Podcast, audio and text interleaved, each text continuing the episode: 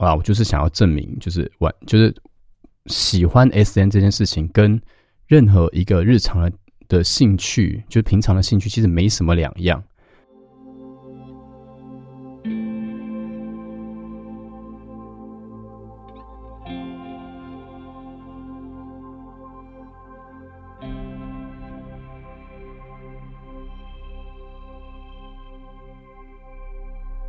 现在收听的是华语界最私密的 S N 节目《调教诊疗室》，我是 Kenta。本节目会谈论到大量关于真人真事的 S N 情欲互动。如果你是未满十八岁的听众，请等到成年后再来收听哦。也请你戴上耳机，以免有太多的生理反应被旁边的人发现。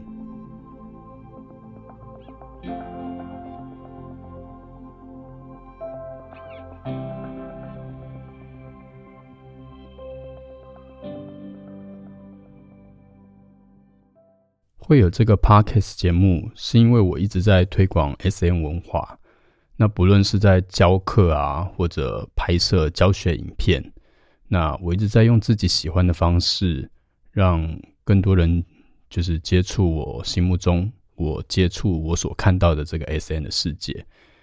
但是我就是遇到了几个瓶颈，一个是网友其实其实网友们有反映说，那个教学影片讲解的不够细致。然后看完之后很难就是吸收里面的内容。那另外一个是因为我觉得我自己觉得就是呃推广的群众的广度不够，因为我之前的平台其实就是呃在呃 Twitter 上面，那 Twitter 就是一个嗯更没有限制，就是更自由创作的一个空间。那我就在那边有放了，就是我的教学影片啊，或者其他的呃调教的内容的东西。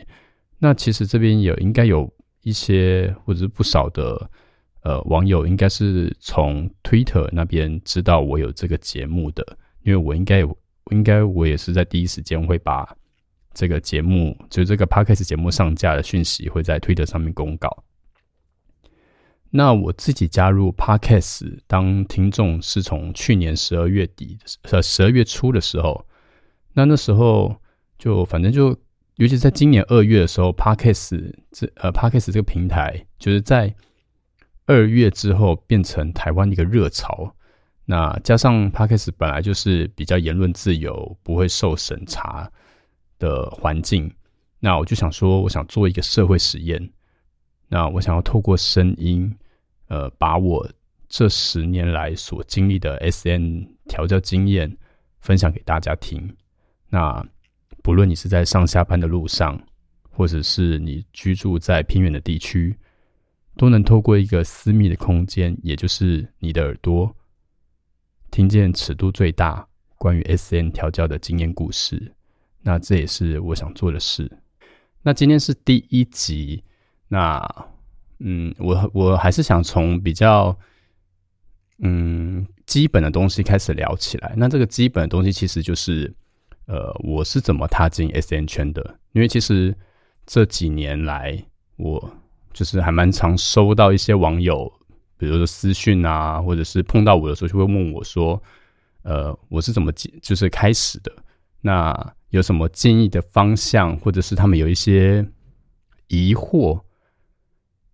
那我就在这边稍微整理，我就整理了我过去这十年来就是接触 S N 的这个圈子的一些心路历程。那我想要嗯用这一集分享给大家，那你们就当做听一听喽。反正就我也很少就是就是跟大家讲这件事情，那可能会可能这里面的内容会对你们有一些。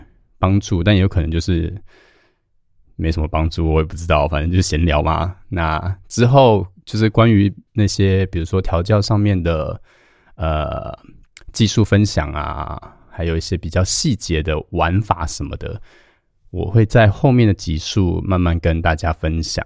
那反正第一集就先当做暖身，就这样。好，那我就开始分享喽。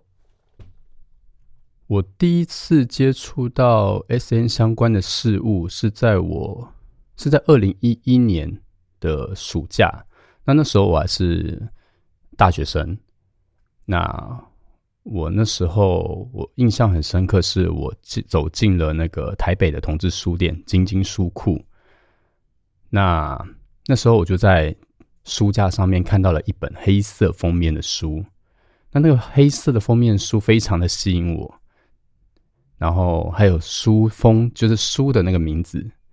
那书的名字叫做《军犬》。那我先说一下，这不是叶配，然后我也没收到书上的广告赞助，那纯粹是我个人的私心，因为我真的很喜欢《军犬》这本书。那我也就有时候我会跟朋友说，如果没有《军犬》这本书的话，就不会有现在 Kenta 这个人，你们也不会看到那些我调教的。不管是影像啊、文字啊，甚至是这个节目都不会出现。那反正就是这本《军犬》呢，它是描述一个职业军人从就是当奴、新手奴开始，然后到主人的一个心路历程。那里面其实描述了很多关于调教的呃 互动啊，还有一些关系上的事情。那我我非常喜欢的是，它跟就是。主角这个职业军人，他跟主人之间的那个关系互动，那我我很推荐，就是新手们，就是如果你想要接触这个圈子，但是又会担心害怕的话，那你其实可以先从看书开始。那反正看书也也没怎么样嘛，就只是看书而已。那我那时候呢，就看了，当年我就看了三遍，然后甚至在隔了两年之后的。它再版之后，我又我又再刷了两次，反正就是那本书的剧情我已经就是滚瓜烂熟了。那新手们，如果你看这本书，你看第一遍觉得看不懂的话，可以看第二遍，真的可以看第二遍、第三遍、第四遍都没问题。反正我很推荐去看这本书。那当时呢，我就认识了就是《军犬》这本书的作者聪哥。那他那时候很鼓励我，就是要带着温柔的眼光。去探索 S N 的世界。那其实那时候我很不懂，就是这句话是想要表达什么？什么叫做温柔的眼光？那反正我就把这件事情放在心里面，然后就是在每一次调教的时候，都会告诉自己说，呃，用自己的方式，用自己喜欢的感觉去跟别人互动，不管是跟。奴啊，或者跟其他主人之间的交流上面，都是尽量是记得这件事情。那十年前呢，其实台湾的呃 BDSM 文化的风气其实还没有到现在这么普遍。那二零一一年的时候，就是我刚开始接触《军犬》这本书的那一年，我就在脸书上面写啊，就是我想要学习捆绑调教。那有没有人愿意当我的练习对象？我就写在脸书上面。那那时候就收到了很多朋友的私讯，但那些私讯我觉得都就是还蛮让我挫折的啦。就他们都是都是在担心我说我到底是怎么了？我还好吗？我是不是遭遇了什么人生挫折或想不开？然后还有朋友就直接跟我就是脸书直接解除好友，然后消失了很多年啊。但现在有联联系啦。但反正 anyway，就当时那个时候。我其实蛮错愕的，我就觉得啊，我不就是抛个文说想要学习就是捆绑这件事，因为我一开始其实是对呃捆绑这件事情是很有兴趣的。那反正 anyway 就是那时候我还是个大学生，然后那时候我就在想，那就那时候我想法也比较单纯一点啊，没有像现在就是这么复杂，因为毕竟经过社会的历练嘛。那反正就是当时在想。我又没作奸犯科，也没有伤害人，那怎么朋友之间的那个反应那么戏剧化？然后我也我也很赌气啦，就毕竟大学生嘛，大学生嘛，就是血气方刚。然后那时候就想说啊，我就决定要去做，我就是想要去探索这件事情。然后我就自己去呃，不管是跟朋友学捆绑啊，或者是上网查资料啊，看影片啊，甚至去呃看有没有朋友可以介绍一些场地，或者是。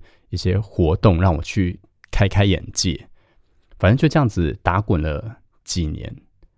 那我我就其实想要证明，就是为什么呃，比如说我跟朋友讲说我喜欢玩桌游，然后大家就觉得哦好棒好棒或什么之类的。但我只要说我喜欢玩 S N，大家就觉得哇你是哪里有问题？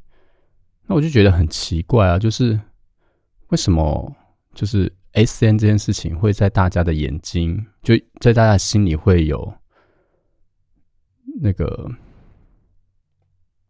就是那种负面的感觉。那时候至少我当下接受到这件事情，因为当大家听到这件事情的时候，给我的反应不是那种啊，好像是一件很棒的事，而是会用质疑的眼光去看这件事情。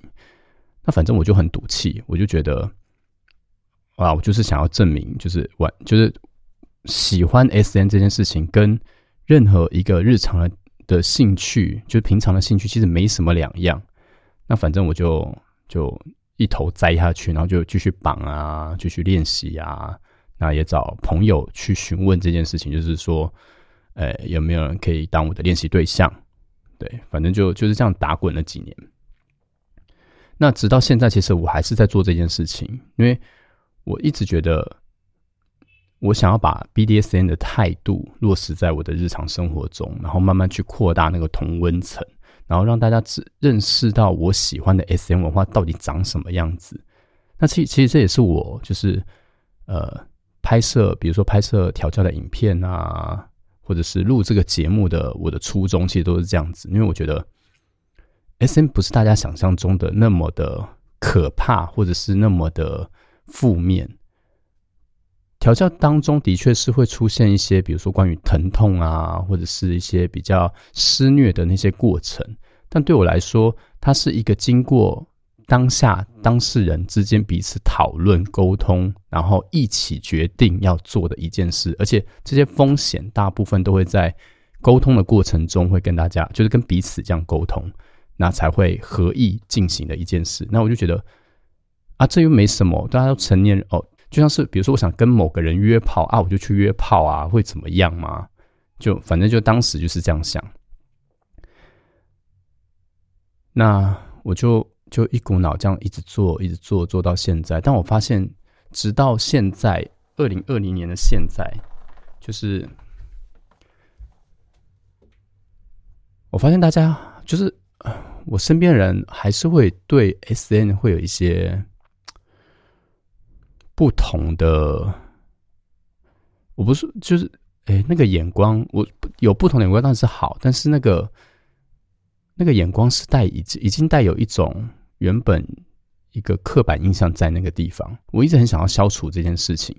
那为什么会这么坚持想要消除这件事情？其实是因为这跟我的生长背景是有关系的。我自己是生长在就是隔代教养，然后低收入户的家庭。那我又是一个原住民，然后也是一个男同志。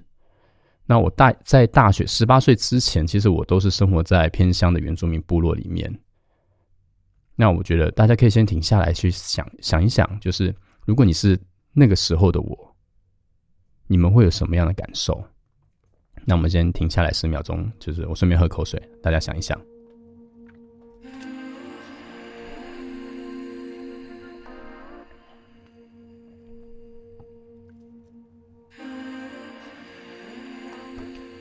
那延续刚才的话题，就是那些我生长、我成长的那些生长背景的那些标签，其实跟了我几十年了。我很深刻的能了解到，就是因就是这些标签而被很多人用异样的眼光对待，或是耳语，就是会听到一些话。那我想，就是听这个节目，就会听我这个节目的朋友，应该有不少是同志，不管是。呃，男同志、双性恋、女同志，或者是一些少数的异性恋、跨性别，反正 anyway 就是，反正就是针对我就我觉得应该有不少的同志，不论你有没有出柜，但一定都有这样的经验，就是有想要出柜的念头。先不讲你有没有已经出柜了，但至少都会有想要说出来这个念头，但最后却把话吞回肚子里面那种难受的感觉。那我在 S N 世界里面，我就可以放下这些标签，比较勇敢的做自己，而且是做自己喜欢的事情。那也因为就是 S N 本来就不属于就是主流文化里面，那里面其实也包含了，其实里面包容了就是一般的性以外的各种可能。然后加上呃调教的时候，其实我们很讲究讲求的是理性、安全和知情同意这个三个互动的原则。呃，关于这三个原则，我待会再继续讲。那在这个原则之下，那调教者跟被调教者有彼此之间的了解、认识，而且还有尊重，那让我们可以更自在做自己。而且这个互动里面是没有关于高贵贫贱的社会地位，或者是高雅低俗的价值判断。那直到现在，我还是很常会收到，就是呃，S N 的新人们，或者是还在观望要踏入这个圈子的朋友，有一些疑问，就是接触 S N 会痛吗？会可怕吗？会不会被当成变态？那口会不会越玩越重？然后巴拉巴拉巴拉，就是反正一多拉苦可以牵扯下来的一堆问题。那我觉得真正可怕的，就我顺便也回答刚才讲的那些常听到的问题。就我觉得真正可怕的，是你放弃了尝试更多可能性的那种勇气。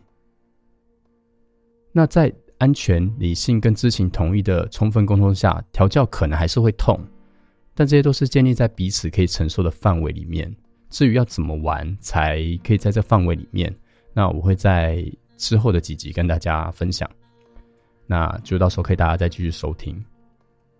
那另外就是会不会被当成变态？我觉得这个根本就不是问题，因为每个人内心里面都有自己的性的喜好。那这也可以反映在我们平常在看的那些成人片的类型上面啊。那我们喜欢看怎么样的影片？喜欢怎么样的自慰、做爱的体位？那到底干谁屁事啊？就是，哎，我有点讲话有点冲，反正就，嗯，大家忍受一下哦。那那些会批评别人是变态的人，然后自己觉得是正常的人，我觉得那个心理才是不健康的。那至于调教会不会口味越来越重，我觉得这件事情就很像是，因为我平常有呃去健身房重量训练的习惯，那我就偶尔会听到一些，比如说。就是有些人会担心说，啊，我会不会练的就练的太壮啊，什么之类的？我觉得这这个问题是一样的逻辑，就是没那么简单，而且要练壮也不是一两天可以造成的，就跟调教口味会越来越重，这也不是不是一天就造成的。那如果在 S N 调教的实践过程中，你觉得你喜欢你目前的状态，那你就可以先停在这个阶段就好，就。你不用逼着自己一定要到什么样的位置，我就做自己喜欢，而且是当下可以承受或者是当下可以接受的那个范围里面，这样就好了。哦，我刚刚刚才忘记补充，就是在《军犬》这个故事中，就为什么《军犬》这本书会很吸引我，就是因为我看到《军犬》里面的那个主奴之间的彼此关心和信任、亲密，还有就是彼此之之间的冲突，我觉得这个。这个关系的互动跟我们很多的情感是雷同的，那只是在调教之间有权力位置这件事情，它是更明显的。那对我来说，S N 其实就是另外一个世界的缩影。我我们认识、了解、喜欢，那也会有害怕、会愤怒、会冲突，但这没有什么是非对错的标准，那一切都是看我们彼此之间的互动。还有那个关系跟感受，还有彼此之间的那个沟通，我觉得这沟通才是重要的，这也是我喜欢的，这也是为什么《军犬》这本书很吸引我。然后我也因为这个原因踏进 S N 圈，直到现在，其实我一直跟就是来跟我学习调教的一些朋友们，还有来找我调教的 model 们，就是说这件事情。我觉得调教不仅仅只是那个。虐与被虐那个互动，也不是只是那个痛或是那个爽而已，而是你能不能好好的接住？如果身为一个调教者，你能不能好好接住被调教的那个人的心里的不安那些感受？然后同时你也要去满足你自己心里想要达到的那个期待，比如说呃控制的快感啊，或者是你想要玩到什么样的程度？那对方能不能？有那样的反应，就是依照你自己的想法，然后去编排的这个玩法或调教的内容，你能能不能让对方也达到那个那样的感受？我觉得这个才是重要的。那那个东西就是很多是关于彼此之间的那个关系互动，那是很细致的，不是只是拿个鞭子挥几下，或者是打几下、抽几下，他叫多大声才是反映他的他的爽这件事情。那这也是我想要做这个节目的一个很大的原因，就是我觉得，我就我想跟大家分享，是我在调教里面，就这十年来的调教经验里面，我看到的那些来找我调教的人，他们普遍心里面，或者他们给我的回馈反应上面，他们真正想，就他们给我回馈的是想要什么东西，但这不代表全部的人，就是全部在玩 SN 的人，而是就是单纯以我个人的立场、我个人的经验去看见的 SN 世界。那这个。这个我看见的这个东西，我看见这个世界是我很喜欢的。那我也想要在之后的节目内容里面跟大家分享，比如说不管是在捆绑啊、控射啊，或者是呃呃虐乳啊、鞭打啊这些，或者滴蜡这些各种过程里面，就是我怎么跟我的 model 们互动，那他们怎么把身体愿意放心的交给我这个过程，那。这就是这就是会在我会在后面几集跟大家慢慢的分享。